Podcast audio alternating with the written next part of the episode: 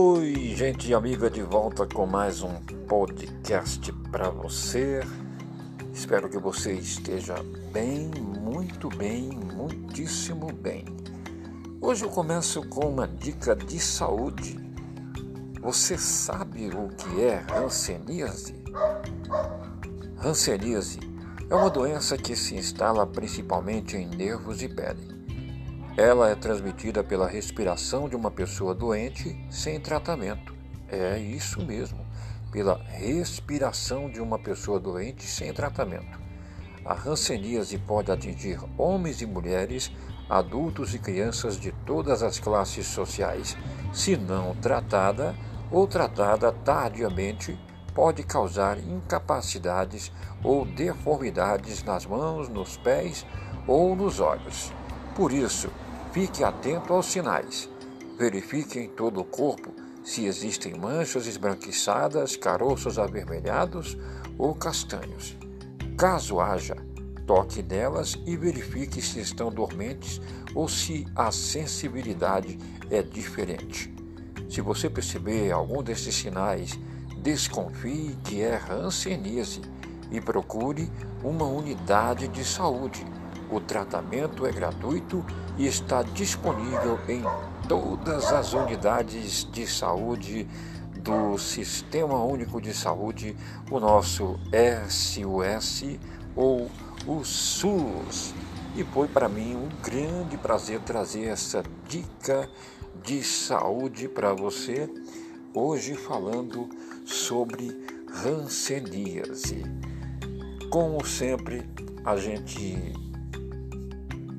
tenho, tem o dever, a obrigação de cuidar da nossa saúde e também cuidar da nossa alma, gente.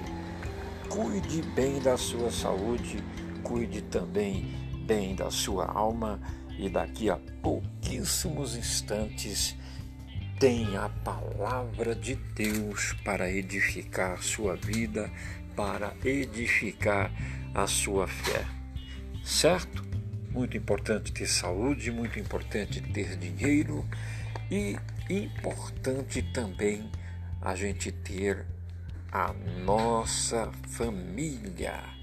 E o podcast de hoje traz aí o tema As qualidades de uma família estável. Como está você? Como vai você? Como uh, fez aquele profeta, profeta uh, Eliseu fez aquela pergunta: Vai tudo bem contigo? Vai tudo bem com teu filho? Vai tudo bem com teu marido? Espero que você esteja muito bem, meu amigo, minha amiga, meu irmão em Cristo Jesus. Hoje em dia, as famílias sofrem muitas pressões diferentes. Entretanto, há várias maneiras como as famílias podem criar boas relações e oferecer uma base estável, não apenas para os membros familiares, mas para também para também para os outros à sua volta. Aqui estão algumas ideias para fortalecer a vida familiar. Liderança sábia. A Bíblia descreve os pais ideais como líderes protetores, orientadores espirituais e motivadores. Precisamos de pais que sirvam de exemplo para os seus filhos. A liderança numa família não pode ser rígida e inflexível ela deve ajustar-se às mudanças de circunstâncias. Outro, outra qualidade de uma família estável é mostra de afeição.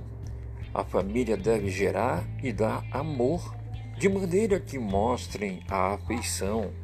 Este reconhecimento pode ser através do toque, através de um olhar, de um sorriso ou de um comentário incentivador. Uma família estável dá e mostra amor e estima para com os que lhe pertencem. Rituais valiosos. Para os cristãos, estes podem ser a mostra de fé e através da oração, antes de comer, da leitura da Bíblia e da oração ou de uma atividade em particular num dia especial. Cada família deve estabelecer seus próprios rituais. Embora se possa esquecer, com o tempo, o aprendizado específico adquirido através desses rituais, eles continuarão com novas lições. E aí, você está gostando deste assunto, gostando desse tema? Muito bom. Deus ajude. Tomara a Deus que você esteja gostando. Quando é, a gente gosta de algo, o que, que a gente quer fazer? A gente quer participar, a gente quer partilhar com alguém que a gente gosta também. Então, no final desse podcast, eu vou te fazer um apelo. Compartilhe este podcast com alguém que você ama, com alguém que você quer ver. Aceitar e amar os membros diferentes. Estas pessoas acrescentam variedade e tempero à vida. Elas podem ser pessoas com boas atitudes, leais e que servem a família. Cuidar delas cria uma certa solidariedade e uma sensação de interesse afetuoso por estes membros valiosos da unidade familiar. Lembre-se, é muito importante manter a unidade familiar, manter a família unida. Oh, quão bom e quão suave é que os irmãos vivam em união, diz o Salmo 133. É até uma exclamação no começo do salmo diz: Oh, quão bom e quão suave é que os irmãos vivam em união. Vamos então para o próximo passo: registrar, registrar e compartilhar a história familiar.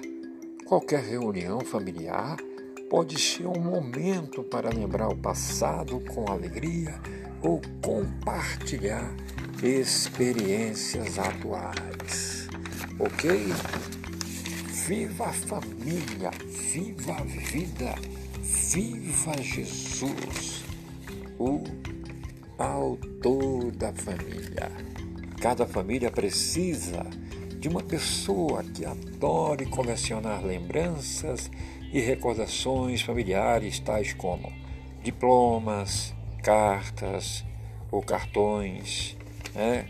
Fazia aquela selfie, tá na moda, né? Hoje tá na moda selfie, fazia selfie, fazia aquela pose com a família para tirar uma foto no celular, postar uma mensagem, postar uma foto, fazer um vídeo.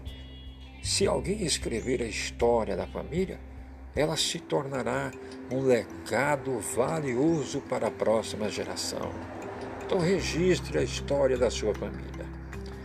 Mostrar hospitalidade. Seja aberto para oferecer e convidar pessoas de fora para a sua família. As famílias grandes podem achar isto mais fácil de fazer do que as famílias pequenas.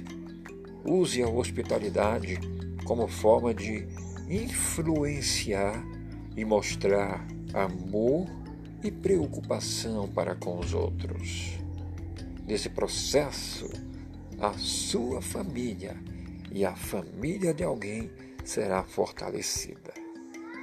Outra coisa, construa uma fundação divina, uma fundação forte.